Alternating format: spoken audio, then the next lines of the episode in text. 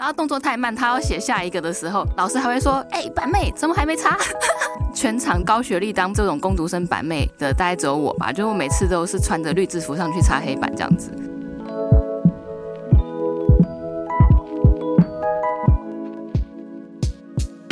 嗨，欢迎收听《Girl Power Talks》女力新生，这是一个集结女力和支持女力梦想的访谈频道。我是节目主持人 Anne。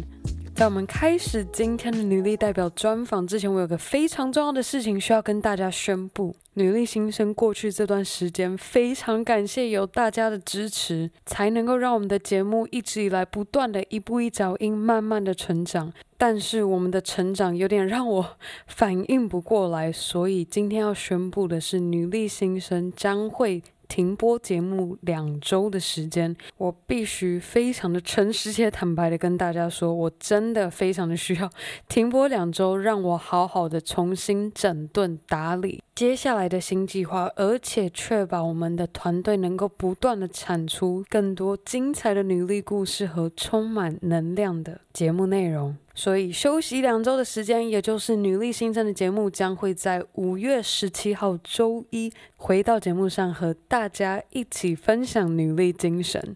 那接下来要来好好的介绍我们今天，而且休息两周前的女力代表。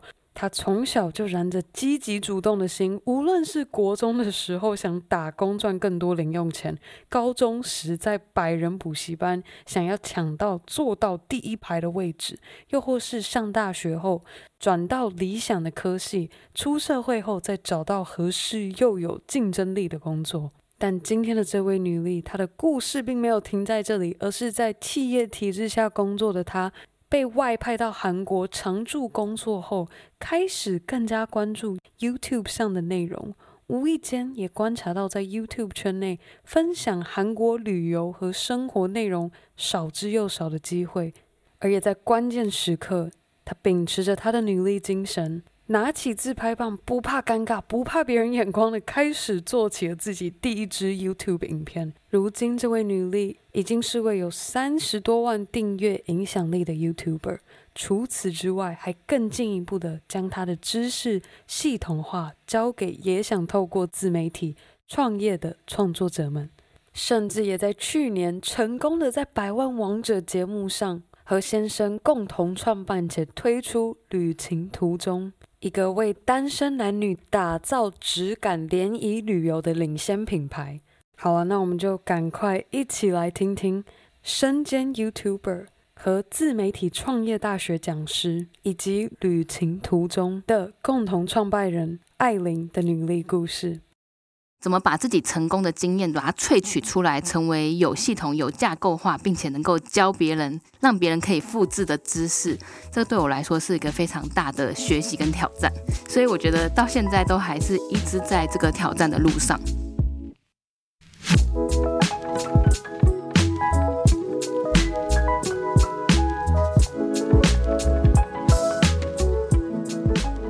今天 Girl Power Talks 女力新生非常的荣幸，我们邀请到 YouTuber 艾琳来到节目上跟大家分享她的故事。我们先让艾琳跟大家说声嗨，嗨，大家好，我是艾琳。今天超级感谢 Anne 邀请我来女力新生。哇，刚刚我们已经聊开了，都差点忘记要专访了。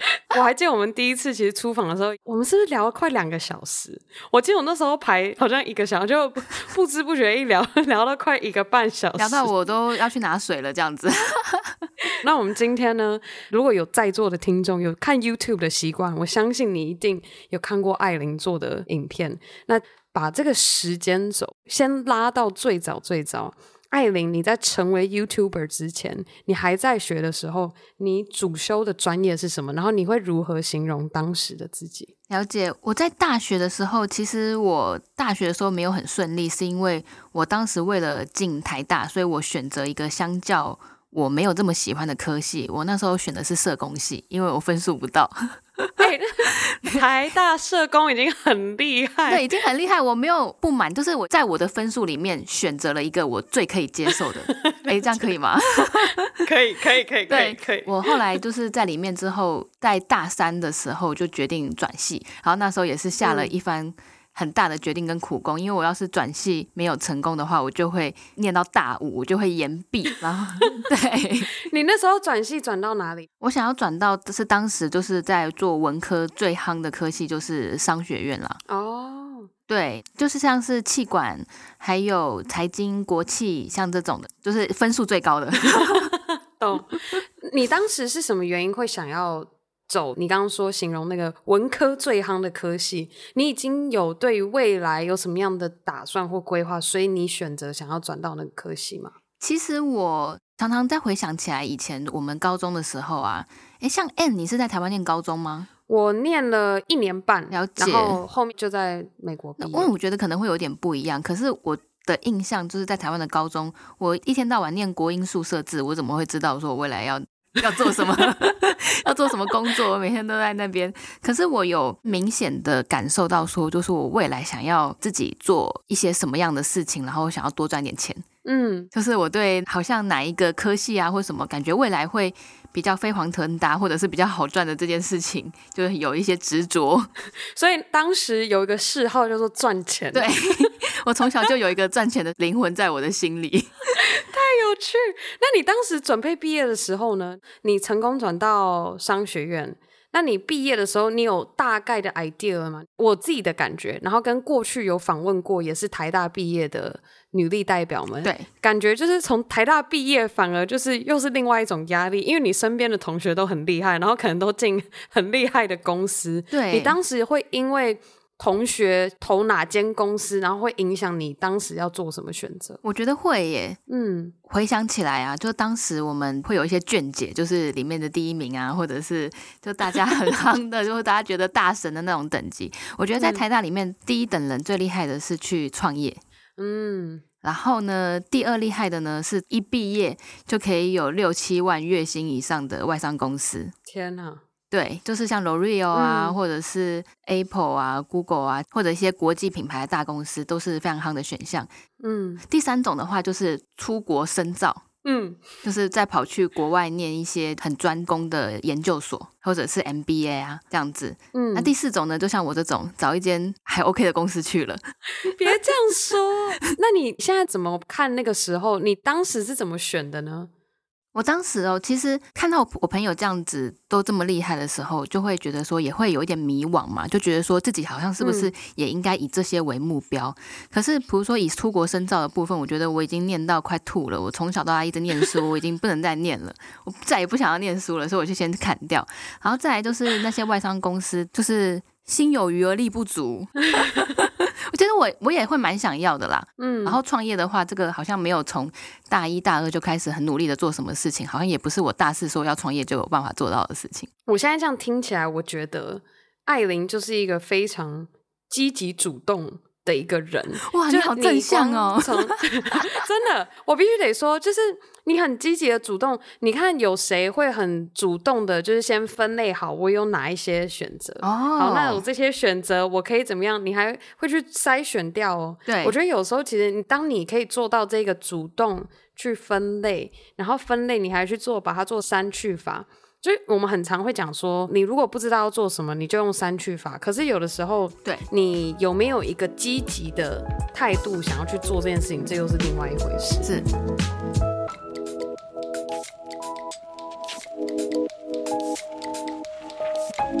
就让我又想到，我们其实，在出访的时候有聊到非常精彩的故事，想说也可以让艾琳在节目上跟大家分享一下。你有记忆以来，你第一个就是同样保持着积极主动态度做的事情是什么？其实我们前面不是有讲到说，我从小就有一个赚钱的灵魂吗？对。然后你不觉得就是商学院听起来可以赚比较多钱吗？对。那这个灵魂，我也不是从大学的时候选系才开始的。其实我有记忆以来，就是像是我蛮幸运，我也很感恩的地方，是我们家不太需要让我担心钱的问题，就是不管是学费啊，或者是吃住什么的。但是呢，记得那时候国三考完机测，那时候在等放榜的时候，我很多朋友都是哇放飞出去玩，有没有？就是觉得说好像 终于考完了。但是我的话，我去找补习班打工的机会，可是那时候我才十五岁。像是童工，你知道吗？那怎么办呢？我就去报名那种发现童工可以做的，就是可以在路上发传单的那种实薪。各位有没有觉得你可能十五岁的时候走在街头的，你可能有拿过艾琳发的传单？就是呢，因为我虽然是十五岁，虽然还是一个中二生，就是小朋友嘛，但是如果我说我跑去国小那边发传单的话，对他们来说我是大姐姐耶。那你是发什么传单？那传单内容是什么？那传单内容就是要你报名参加英文补习班啊、数学补习班的那一种啊。哦天哪！而且我到现在都觉得那一间补习班很厉害。嗯，因为有很多人在发传单嘛，但是。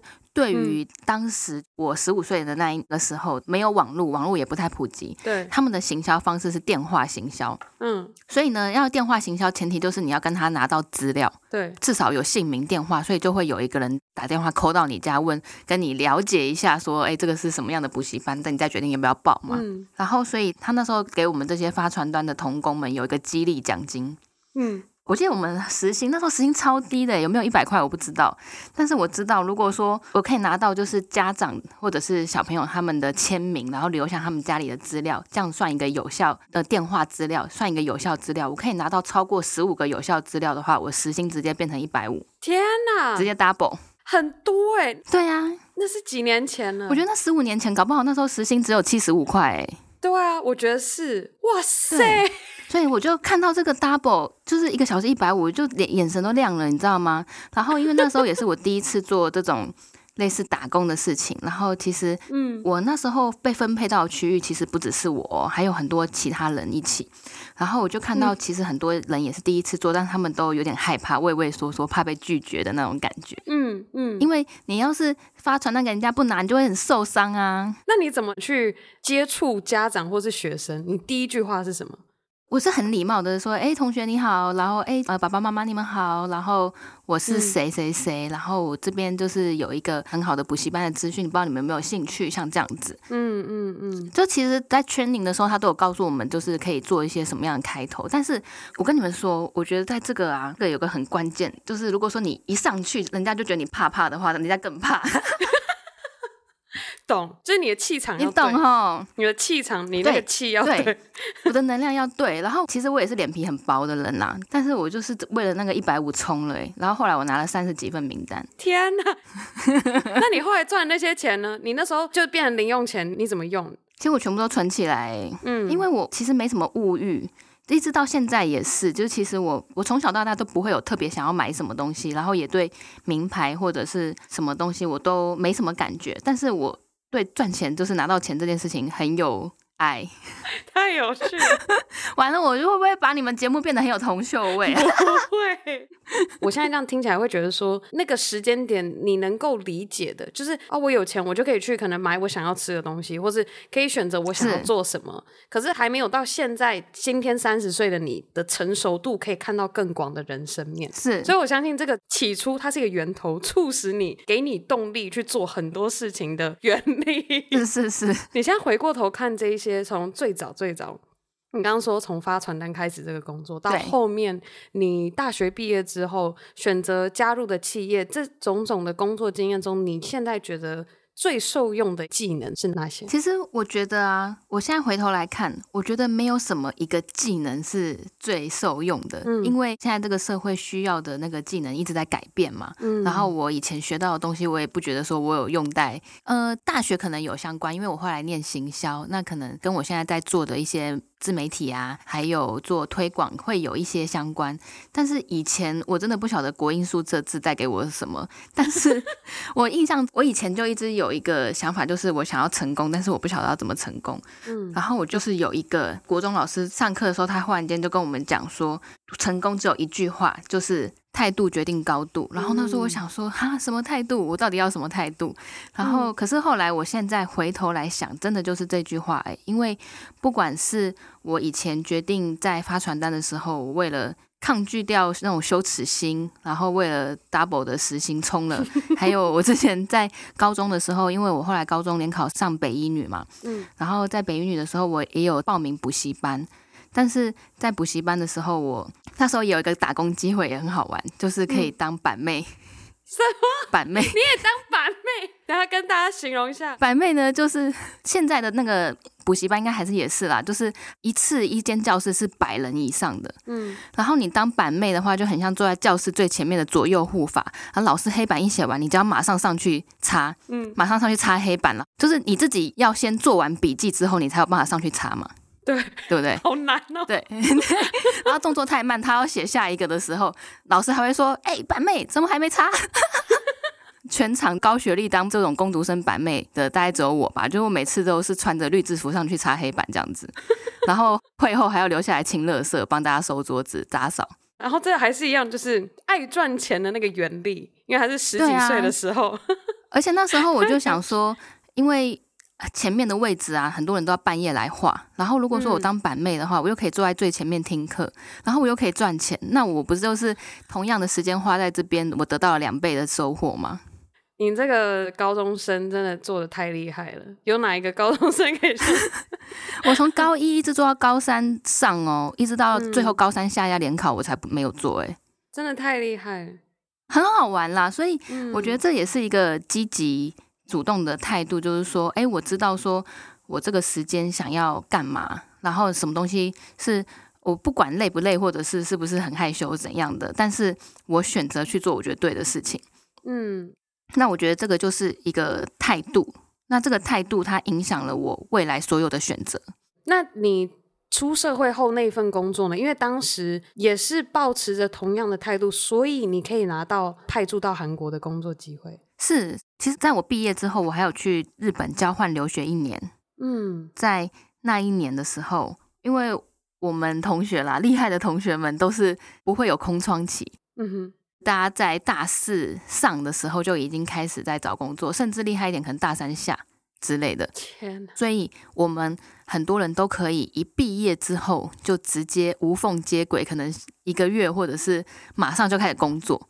嗯，然后我觉得这样子好像。不会浪费时间啦，嗯，对。可是那时候我又在国外，所以我那时候就是也是开始很积极的投履历，但是我没有办法飞回来面试什么的。对。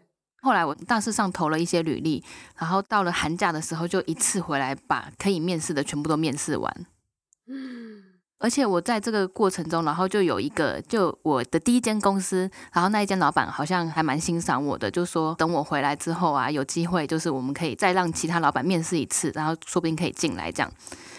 嗯，在那时候我就超级紧张，就是会不会有其他人在这段时间就已经抢先我一步进来了。是。后来大四下我在日本的时候，我都还会三不五时寄信给那个跟我面试的小主管。真的很聪明。我不是在讲一些什么面试的东西，但是就是可能分享一些我的学习啊，就是但是意思就是说，哎、欸，你不要忘记我、有，我觉得这真的很奇妙。所以就是你很积极的去想要争取到他，所以你才会想要主动去发这个讯息来提醒他。是是是，而且我那时候面试的时候，他说他需要的不是日本业务，是韩国的业务。因为他做的是主要是韩国相关的市场，嗯，然后我大四下我就在日本念书的时候，我就把我的那个些选修全部改成韩文哎，啊，什么？你真的是行动派？我真的行动派，我因为我知道我要这个工作，然后他要韩文市场，但是他知道我对韩文一窍不通，我就说没关系，我还有半年可以学韩文，然后最后也拿到了这样子，太厉害了。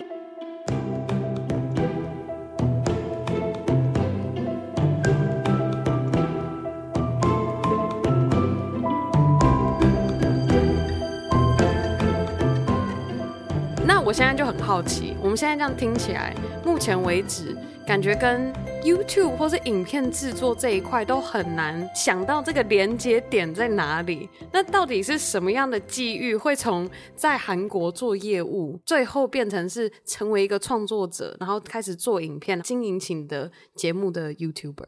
因为这个过程中实在太跳痛了，然后我以前也没有任何就是拍照跟录影、剪辑、摄影那些的经验，因为我就是一路很认真的念书念上来。我后来发现念这么多书哪有什么用？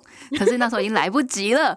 但是我的内心都是，等我开始工作的时候，我就开始认真工作嘛，然后也有一些奖金啊、竞赛，就是只要有 bonus 的机会，我都会努力达到业绩目标。可是后来我发现说，因为我进去的是一间很大的公司，然后也是国际的公司，我我觉得蛮喜欢的，因为它开拓了我对整个国际观啊，还有视野，而且并且可以让我一直出差这件事情，让我觉得我每一次都有成长。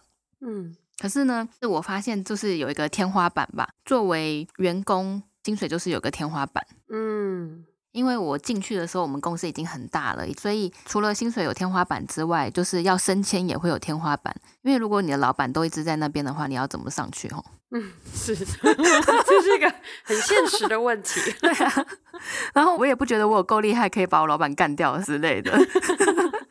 所以呢，我那时候也是一个机缘啦，就是我就后来前面有讲到说，我就从零开始学，学到后来公司需要有人在韩国外派的时候，我就在那边住。嗯。我在韩国的时候，人生地不熟，然后也没有什么朋友，嗯、所以我就还花蛮多时间在看 YouTube，就很宅。嗯，对啊，因为不知道去哪嘛，就附近逛逛而已啊。然后看着 YouTube，就是也是一个机缘，意外的有看到一支影片，差不多二零一七年的时候。那时候就已经有第一批的创作者起来，然后是透过做 YouTube 为生，透过做 YouTube 赚钱这样子。嗯，然后那个时候算是我的启蒙吧。我想说，哇，我每天花这么多时间在看 YouTube，没想到这个竟然可以赚钱。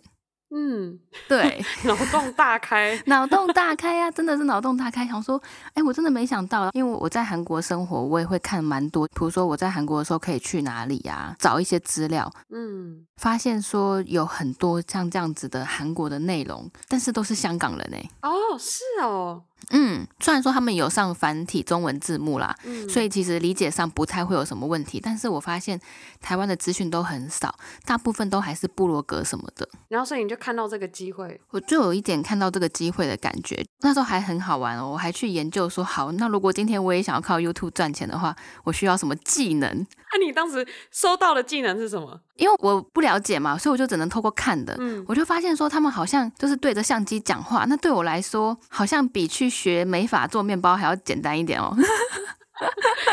只要会说话就可以。对，因为其实我从以前呢，就是一直很 care 我自己的一点，就是我很想要创业，但是我没有什么技能。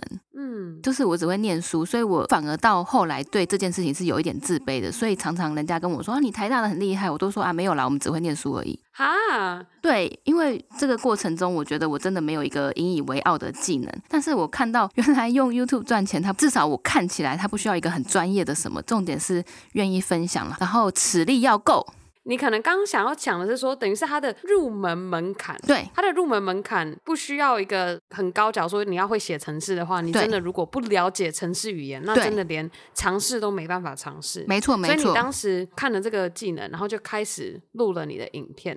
对，我觉得就像你说的，就是它是我当下我觉得我立刻可以开始做的。嗯。然后我又是行动派，再加上我从发传单到当板妹，然后我还有去做过那种饮料店的打工嘛，其实基本上我都不太在意人家的眼光那一种。嗯、这个尺力够大的话，对，尺力够大。可是我后来发现，刚开始要做 YouTube 的话，那一个实力真的比我之前做的都还要大哎。怎么说？因为真的很尴尬哎，你就拿着一些自拍棒，然后自己讲自己的，然后没有人跟你讲话，然后你要自己讲自己的，然后路上的人都一直在看你在干嘛。那你怎么去排除人家看你的那个感觉？我觉得就是很尴尬哎，他没有办法排除，他就是一个尴尬。然后你只能有人在看你的时候，你就停下来，嘿嘿，我没有啦，没事啦。然后呢，大家走的时候又开始，哎，你们好，我现在在的地方是。我现在这样听起来，艾琳是一个行动派，想到什么就马上去做。对，但我很好奇，是觉得说，今天你在做一个新的尝试或挑战的时候，好比你当时决定好我要开始做 YouTube channel，对，你是一个会先想要预先好好规划，还是先做了再说？这两个你是选哪一个？我觉得我是先做了再说。哎，嗯。很多事情我都先做再说，因为我好像人设里面没有一个好好规划的这个技能。可能我也会想要好好规划，像我现在做很多事情，其实我都会想要好好规划的。可是发现说我不晓得该怎么做，我就先做了。我不晓得该怎么规划，没办法，那我就先做做看好了。其实这个概念就很像是为人父母一样，为人父母你也没有办法好好规划。然后艾琳接下来六月份的时候就要正式成为妈妈了，对啊，恭喜你！这种东西真的没办法规划哎。像我也很想规划他以后出来就是睡到自然醒啊，然后都不用我操心啊，然后不会有很多麻烦，但是这也没办法规划，真的。那你现在这样回过头看，你觉得你从一七年看到那一支影片，你频道经营起来是哪一年？就是真的认真开始在做。其实我真的是行动派。我看到那支影片，我在韩国可能是十一月的事情吧。然后看那支影片，然后开始觉得说要开始做。然后真正第一支影片的时候是二零一七年三月的时候出来，我印象很深刻。哇，真的超快！二零一七年三月我的第一支影片，然后但是我虽然是外派，但是我还是会。不时的回总部回报一下，我一个月会回去台湾一次，嗯，还是会回报一下工作的状况什么的。然后我在五月左右就提离职，天哪，马上就说，嗯，我决定要来当全职 YouTuber 了，拜拜。老板他们就傻眼。那你这样从一七年，我们到今天这样二零二一年，四年嘞？对啊，过去这四年，你现在回想，你觉得有没有哪一个选择？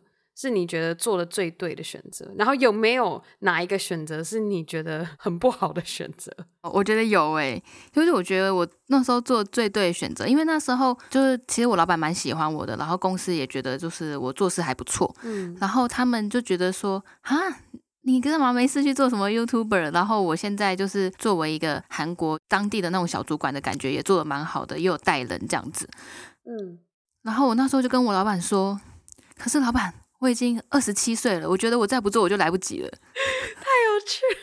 然后呢？然后我老板就说二十七岁很年轻啊，可是我说在 YouTube 里面二十七岁很老。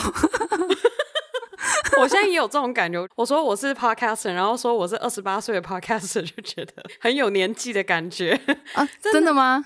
哪有 Podcast 上面很多比你年纪大的多的是？因为要有料才讲得出话来，很多都是年纪大的啊。啊！只是我那个时候红的很多都是漂亮的、好笑的、有趣的，所以你那时候觉得自己人设不是那样子的感觉，所以你就觉得如果我不趁我现在年轻、有年轻貌美的 样貌，年轻的那什么 年轻的最后吗？然后再来就是，其实我真的犹豫了很久，因为我觉得我老板讲的也有道理，他就说他还是会让我继续在韩国。那我在韩国，比如说我的住、我的房租公司会付，嗯、然后又有出差津贴。嗯，然后我一到五我就工作，那我六日我还是可以在韩国做我想要做的 YouTube，我不用辞职啊。嗯，我那时候差点被打动了，你知道吗？我觉得很有道理。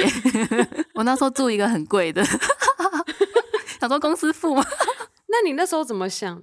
可是我那时候的想法就是，其实我是真的有这样子尝试过。我这样尝试过了一段时间之后，我发现说，以我的个性，我拿人家薪水，我还是会很认真的，就是该做什么都要做到，我都做到半夜，我都觉得没有问题。嗯、但是我整个心都在那上面的时候，我没有心力去想我 YouTube 要拍什么企划。嗯，然后我有可能会因为累，想要休息，没有时间剪，然后导致我可能一个礼拜最多只能出一支，然后那一支的成效又因为没有好好的企划，所以感觉成效没有很好。嗯。所以我心里就想说，我如果这样子半吊子的心态的话，我一定两边都做不好。嗯，其实我那时候真的是很犹豫，我每天都会在思考，我到底要不要辞职？因为我在那边就有认识一个，不是我们公司，就是其他合作公司一个很好的伙伴。我每次看到他，我就问他说：“你觉得我要不要辞职？” 就是一直在烦人家。我每天都在想、欸，哎，每天问。天哪，那我觉得我想要先在这边。恭喜你，然后也替你很开心。你当时做的这个选择，然后你也坚持做到今天，我们才可以认识现在的艾琳。对，我觉得很有趣。我现在想起来都觉得，我当时做的最对的选择就是我决定辞职，然后之后我就拼了命，我一个礼拜做四五支影片。哈？对，什么？一个礼拜 做四五支？这那我，但我觉得这个一个核心要点就是，当你决定辞职的时候，你就是全心全力的用心在做这件事情。是啊。我相信会剪影片的各位，你要是听到一个礼拜出四五支影片，这基本上一支影片大概花多六个小时吧。你等于是每天出一支，对，就是坐在那边拍，然后拍完之后马上剪。其实我对这一点倒是还好的原因，是因为我以前的工作时间就蛮长的，嗯，因为做做海外业务嘛，所以我常常也会工作到。晚上啊，或者是半夜，所以我对这种工时长而言，我是很耐操的。嗯，所以我就把这个态度转移，说说，哎，变自由工作者，大家觉得自由工作者很自由、很爽，可以自己悠哉。可是我就觉得说，这是我在工作，我就把这一个态度转移到我的 YouTube 上面，这样子。嗯，后来我决定辞职，专心做之后，就结果来说，也是一个好的决定啦。嗯。但是我觉得这一条路上它不会是一帆风顺，就是每一条路其实都很难走。然后特别是现在就成为自己做之后，我觉得，我觉得我大概从去年跟前年开始就有在做一些新的挑战跟突破，就有作为自媒体大学的导师，然后有在教大家如何从零开始经营自媒体，嗯，就是 YouTube 啊、Facebook、Instagram 这样子，嗯，然后到现在二零二一年，其实我前面也有接几个企业内训的案子，就是帮助企业。教导他们如何帮自己的公司建立自己的 YouTube 频道。嗯，这个的话就跟我原本作为创作者，就是想主题、企划、拍摄、剪辑的流程，或者是需要的技能，又是一个完全有点相似又有点不一样的领域。嗯，怎么把自己成功的经验把它萃取出来，成为有系统、有架构化，并且能够教别人、让别人可以复制的知识，这对我来说是一个非常大的学习跟挑战。所以我觉得到现在都还是一直在这个挑战的路上。我现在这样听起来，觉得艾琳这一路走来做的对的选择，都是选择。挑战突破自己，对，就像你挑战突破发传单被拒绝的那个恐惧，对，然后选择不在乎其他同学怎么看，一个穿着绿色制服的学生当板妹去擦，是啊，是啊，所以我觉得这一点一滴，我真的很替你开心。然后你这一路走来秉持的精神，我真的非常非常的钦佩。像我那时候在成为自媒体大学的导师之前，其实我的老板是问我说，要不要先来挑战在三千人面前演讲一下，因为那时候。我们公司跑去吉隆坡，那时候是很大的一个自媒体的研讨会，嗯，然后会场真的是很可怕，它真的是三千人的会场。主要是我老板讲，嗯，但是我就凭着一股热情，我就说，哎，老板，我要去听你演讲，这样，嗯，然后他就看到我也没有要干嘛，就真的要特地飞来吉隆坡，他就问我说，哎，艾琳，那你要不要试试看讲个五分钟、十分钟？那你有试吗？我觉得超可怕的啊！就平常对着镜头没有人讲话惯了，没想到一下子要对这么多人讲话。对啊，可是我觉得我的所有的想法都是，只要一有机会，我就是努力抓住。嗯，所以我在二零一八年的时候，就是先从这个开始，我先先尝试着看看。虽然说觉得很可怕，但是我试试看，讲个五分钟，然后后来就变成十分钟。到后来，我老板就是在台湾的授课，正课一次大概一百多人的时候，他就让我讲一个 session。嗯，就是慢慢的每一次遇到挑战的时候，然后要做教材，就是我都选择的是接受。太厉害了，三千人，我光想我都很难想象那个画面看起来是 什么样的压力。事后想起来蛮爽的哎，想那一定很有成就感，就觉得自己跨出了一个很大一步的感觉。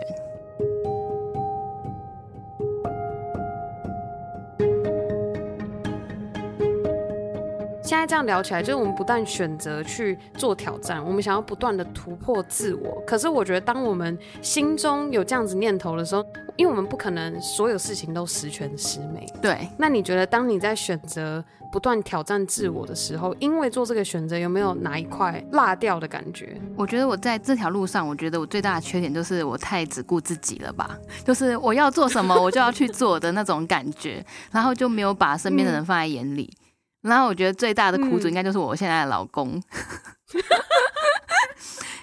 怎么说？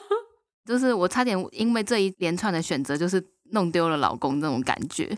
嗯，比如说我之前在日本留学的时候，很想要在日本工作。嗯，就是作为一个留学生，然后我的日文能力也够，然后学历那些也是有办法在日本找工作的。然后我就跟我老公说，我要在日本工作啊，你不能接受，我们就分手。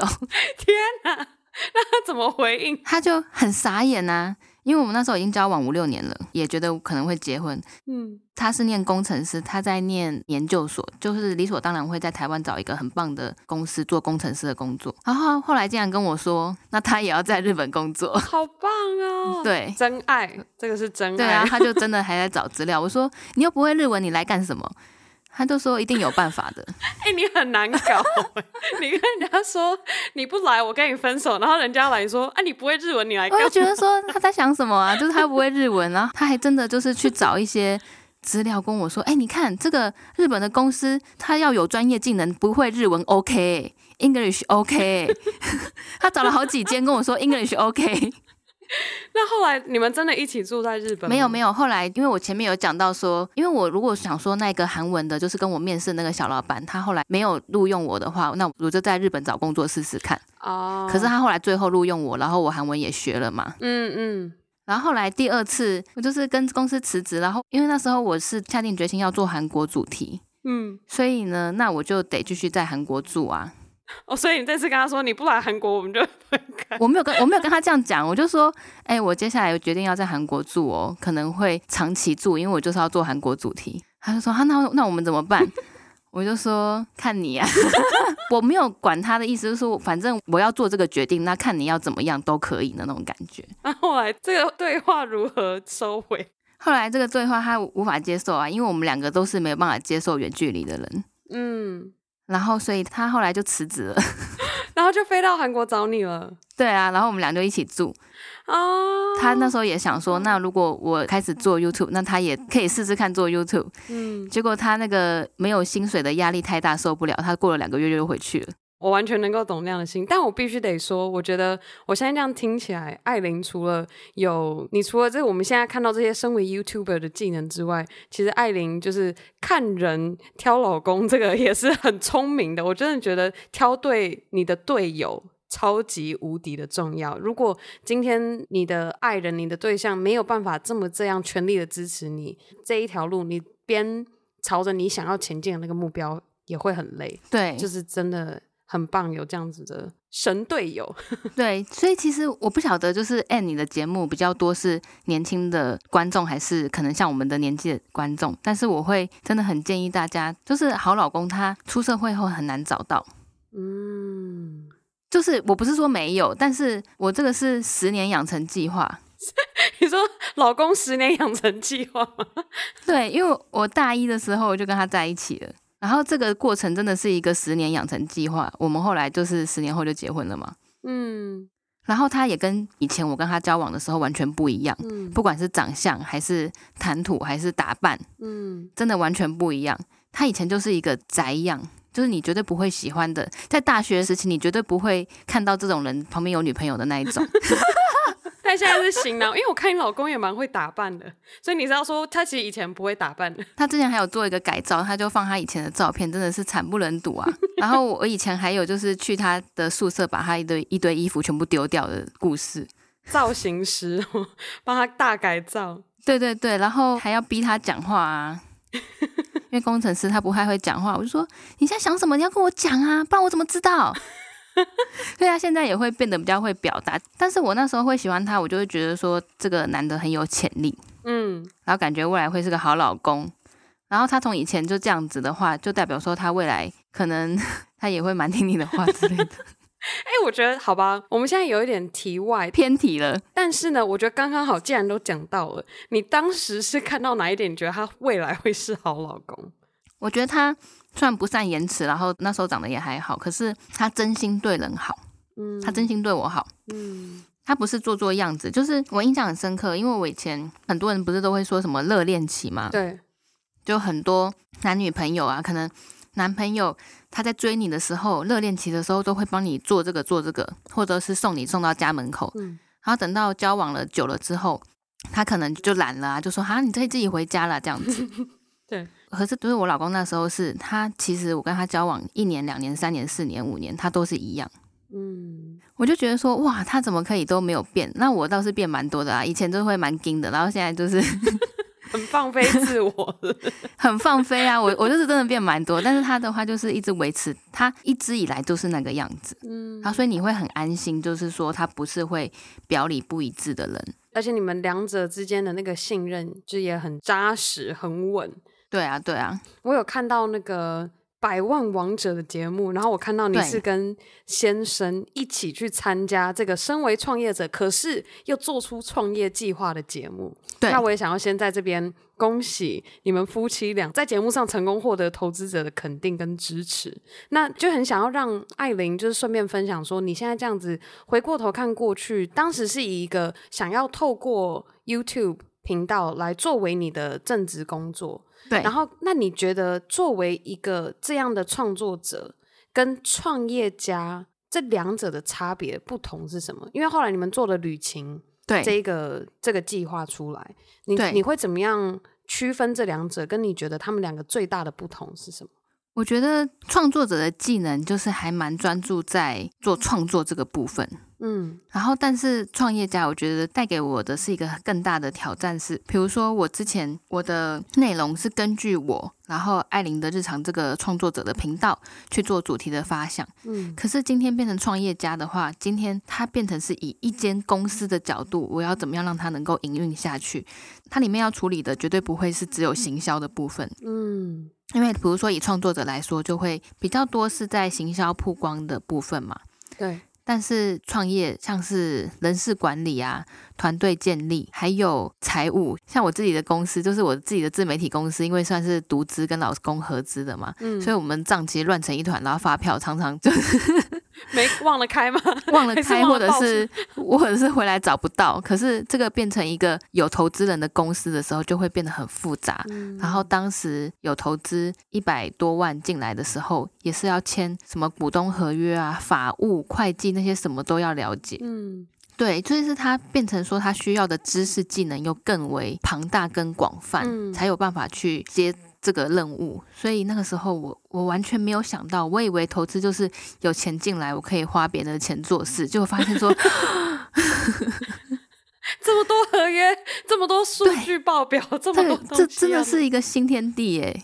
嗯，然后再来就是这些结束之后，这些都是属于内部的，那外部的要怎么样去拓展更多人，让大家知道这个品牌？比如说我讲个最实际的例子嘛，就我。我自己作为创作者，我们的收入来源是接厂商的广告，对，所以我大概都知道说网红业，我们所谓的业配，大概要多少钱，请他帮他广告你的产品或品牌，嗯，然后呢，开始建立公司之后，就发现说啊，这个钱我花不下去，因为我自己也有投，我自己也投了一两百万进去。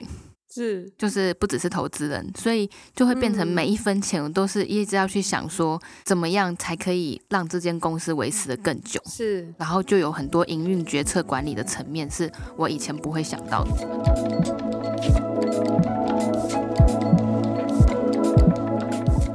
你觉得怎么样可以成为一个成功的创作者，身兼创业家的角色？我觉得要保持初衷，欸，哎。嗯，我觉得真的是保持初衷，因为以一个创作者来说，我现在的收入是很稳定了。对。然后，但是做创业这件事情的话，就是又会一下子变成说，哎，怎么感觉我继续做创作者，怎么感觉好像时间效益比较高，因为很稳定的就是会有收入嘛。对。但是做创业这个东西，就目前我们还在新创的阶段，这样子。对。所以我我说实在话，就是我有时候常常会。想想想说，我为什么要把自己搞这么累？然后我肚子又这么大，然后我常常会觉得说，我跟我老公说，我我觉得我太累了，嗯，就是真的真的太累了，就是一下子就等于有三个事业的感觉，嗯，然后这个东西又会在新创阶段的时候，又很容易在短期之间没有办法看到效益，但是我觉得。回来初衷就是说，我当时为什么会想要做这个创业？其实真的是因为我觉得自己很幸福。那我希望说，能够让更多人能够也有像这样的幸福。嗯，因为目前市面上的很多联谊啊，都是走那种换桌联谊 （speed dating） 的方式。嗯嗯，要么是人家介绍，要么是 speed dating 那种。你知道 speed dating 吧？有知道，就那个坐在桌子上，可能就一直换人聊天。对对对，五分钟换人换人换人，或者是说就是那种一对一的媒合，就是比较旧形态的。对。然后我自己身边朋友，可能我年纪的关系，大家其实很多人是想要找对象，但是没有一个合适的管道让他们认识到对的对象。嗯。因为比如说，像很多人会去说，你去参加什么社团啊、同好会啊，可以找跟你一样喜欢做这件事情的人。但是他也会有一个问题，就是说，比如说你去羽球同好会好了，嗯，那你怎么知道来的人他是想要认识人，还是想要打羽球？他搞不好就真的想要打羽毛球，你不要来，你 不要来，不要来烦我。对啊，我就真的想打羽球，我想好好打羽球，我要登峰造极，你干嘛？可是。以联谊的方式来说的话，你就可以很清楚的知道说，大家来这边都有个共同的目标，就是想要认识人，并且可能未来找到一个自己合适的伴侣。嗯，所以我开创的旅行途中，其实我们主打的就是说，透过旅游的方式，让大家可以自然而然的认识到另外一半。那这也是我之前还有办过那个去日本的恋爱巴士温泉旅游联谊旅游团。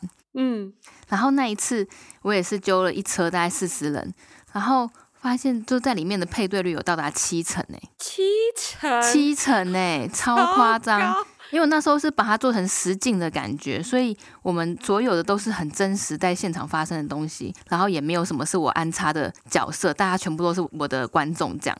现在跟他们还有联系吗？有有有，跟不少都还有联系，然后还有一对要结婚了，然后他介绍了很多朋友来我们的旅游团。好开心哦！对啊，所以我那时候我也是被这个启蒙，因为我做联谊我已经做了两三年了，嗯，把大家聚在一起，就是咖啡厅吃饭聊天这样子，嗯，这个我已经做两三年了。我是一直到日本的那一次，我才发现说，原来旅游有这么大的魅力，是可以瞬间拉近你跟人之间的距离。不是有一句话吗？就是旅伴旅伴嘛，嗯嗯，旅伴伴侣，我们就是希望大家可以在旅游中找到他们的人生伴侣，找到你一生的旅伴。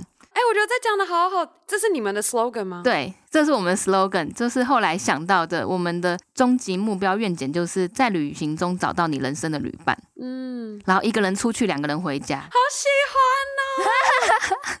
先为我们正在收听的听众们，如果你现在单身，也确实呃也想要找另一半的话，我们今天会把旅行的相关资讯连接放在我们今天节目资讯栏中，然后就可以去跟上他们的下一团。我，我给大家两百块折扣嘛。哦，太好了，好，没问题，通通都会在我们今天详情中。那接下来，我觉得艾琳分享了这么多，你现在身为 YouTuber，然后也是在。自媒体创业大学做导师，对，然后同时在经营着旅行，想要帮助更多人找到他们的幸福。对，然后六月份准备要做妈妈了，你现阶段的梦想是什么？现阶段的梦想就是好好的活下去。好，很重要，活下去，然后健康的生出宝宝。对，然后我还是会希望说，我每一个都要能够兼顾，因为我只要看到有一个落掉，或者是我我心力不足的地方，我就会觉得很痛苦。我这听起来好累，所以我老公真的帮我很多忙啦，有一个支持你的人。对啊，因为所以，我刚才又让我想到说，就是你前面在讲到说有一个技能，我想到技能了，嗯，就是自我学习的技能，嗯。因为我们前面一直在说技能一直在改变嘛，对。但是我觉得有一个永远不变的技能，就是自我学习的技能。那我自己算是有，但是我觉得在这个技能上登峰造极的是我老公。嗯，他真的登峰造极，因为大家虽然说知道他是工程师，但是他是硬体工程师，他是机械的啊，他是做机器，然后像是 Pixel，他之前在 Google 工作，Pixel 手机里面的音响。嗯，里面的声音设备是他负责的。哇，对，好厉害呀、哦！对、嗯，所以一般来说很容易就是只会这个不会其他的嘛。对，但是我老公他是，比如说他两年前辞职失败啦，但是他去年 就是我们结婚的时候，他就真的正式离职了。然后他在这两年的过程中，他所有的拍摄、剪辑还有 Photoshop 技能，全部是他自学来的。天哪！然后甚至到现在，我们创业需要有官方网站，还有我自己的官方网站，全部都是他自己自学、自己架起来的，没有花一毛钱。太厉害了吧！他连去上课都没有，他就是看网络资料。嗯，对。嗯、然后我就说：“你不是硬体，你不是工程师吗？你怎么连这个做网页都会？”他就说：“工程师最重要的就是解决问题，找到问题点，然后找到解决的方法。”对，比如说像我接触到一个新东西，我可能要花很多时间。然后如果说我觉得要花我太多时间的话，我可能就干脆花钱请人做。嗯，这是我的个性。是，可是他的个性就是他就是花一整天很专注的把它弄懂之后，然后自己弄。嗯，所以他现在学什么新的，做什么都超快的。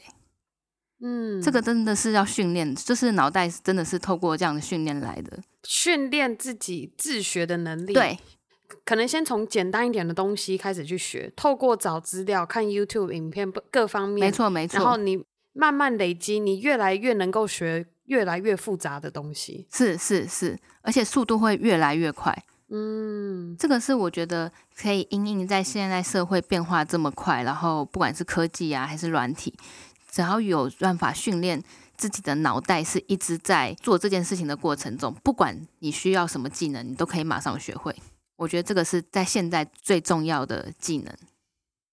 听了艾琳分享的这一些，还有老公自学技能的这一个 tip 分享给我们的听众。对，呃，还有刚刚艾琳有讲到说，你过去也办了无数的联谊活动，是你现在这样看着这么多不同的联谊活动中，看到参加者们之间的互动，对你这样作为一个旁观者的观察中，你有没有发现，身为什么样的女性最能够吸引到交往对象的特质？因为其实这个我真的很有研究，因为我们每次啊，我已经办了两三年了嘛，然后我们每一次呢都会做配对，嗯，就配对，然后就是配对，就是说让男生女生各写出他们心目中想要就是继续跟他来往认识的前三名，嗯，就会发现说很多女生就是特别高，就是很多男生都选他，像这样子，对，这个就是你说的，就是最吸引。异性的，那你觉得在我公布答案之前啊，你觉得是什么样的特质啊？我想要知道一般人的想法。什么样的特质啊？对，我的想法是，我觉得我自己过去我听过我身边男生朋友说的是，因为我搬到美国之前，我是念大安高工，对，所以其实超多男生朋友。对，然后我就有一个跟我蛮好的朋友，他就跟我说，我觉得你就是找对象绝对不会有问题。他说，因为你很爱笑。哦。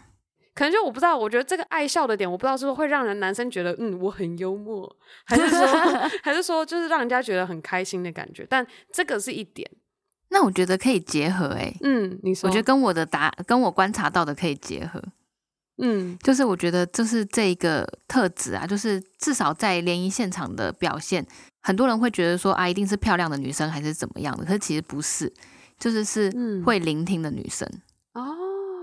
很会聆听的女生，嗯，怎么说？那聆听不是你就在那边哦哦啊啊的那种那种聆听哦，就是你很认真的听他分享他的东西，然后你又会有反应，然后那个反应可能是你像你刚才说的爱笑，嗯，比如说他刚刚他今天这个男生跟你讲了他一个，比如说他最近去哪里，然后你就笑了，然后他就会觉得很有成就感，你知道吗？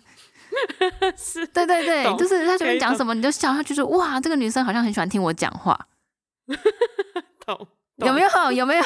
有有。对，然后那个反应可能不只是笑，可能是啊，真的啊，哇，好棒哦，哇，你好厉害哦。那好，这个可是这又是另一门学问，就是太假跟真心。不是，他们是真心的哦，真心的，真心的，不是故意的，嗯、因为这个嗯嗯太假的。很可怕，像我刚刚模仿的就很假。对，所以我刚才说，那听起来好像有点假假的感觉。那我用的真的好了，用一个就是说啊，真的吗？比如说有人说我去过，哎，我去过冰岛啊，真的吗？我也好想去哦。你之前去冰岛，你有看极光吗？嗯，懂懂。对，很多人会想说啊，我我不太会讲话。其实其实你不用很会讲话就可以很受欢迎，你就针对他讲的话。然后去做附和，嗯，然后有反应，然后甚至去问他问题，嗯，因为他跟你分享这个，他肯定是希望有认同感嘛，对，就是有些女生她就是本来就很会听人家讲话，嗯，就不会说哦，嗯，然后就据点了，然后男生就会很累，男生就很累，他我接下来要跟他讲什么？就等于是你不要让他一直是话题。起点的人，就你要让这个话题延续下去，不要让他一直从资料库里面找一个新的话题。对对。然后作为女生的话，我没有说怎样比较好啦，但是我就是纯粹就个旁观者的观察。他有时候不需要自己讲太多东西，有时候男生他也不会很在意，就是说我们一定要达到什么某个标准。女生反而会比较在意，就是男生是不是不管是在工作上还是什么上，是不是有达到某一些成就。对，但男生还好，基本上掌握我刚才说的，大部分都是会聆听的女生，真的是很受欢迎。嗯，那她不用特别漂亮，但是她会让男生觉得说跟她很好亲近。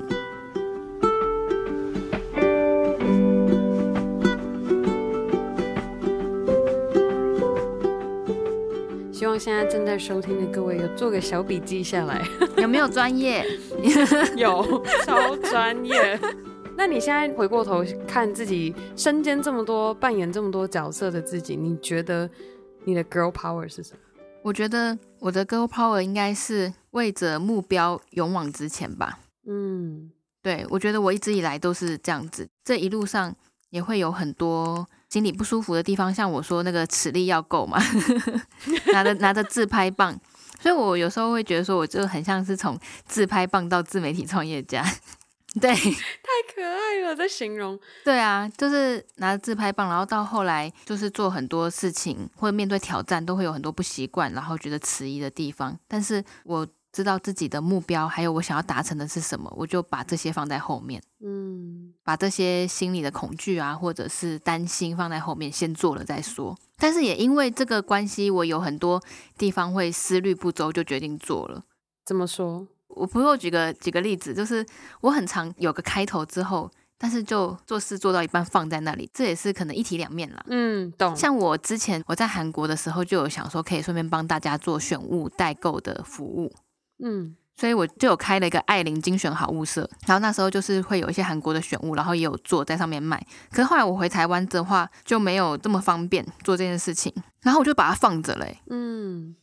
然后就把它一放两三年，就空着，完全不理它两三年，因为我不晓得该怎么办，然后我也没有规划，然后一直等到现在啊，我才发现，我回过神来，哎，怎么里面有五千多人，然后我都没有在里面，就是完全是空着的哦。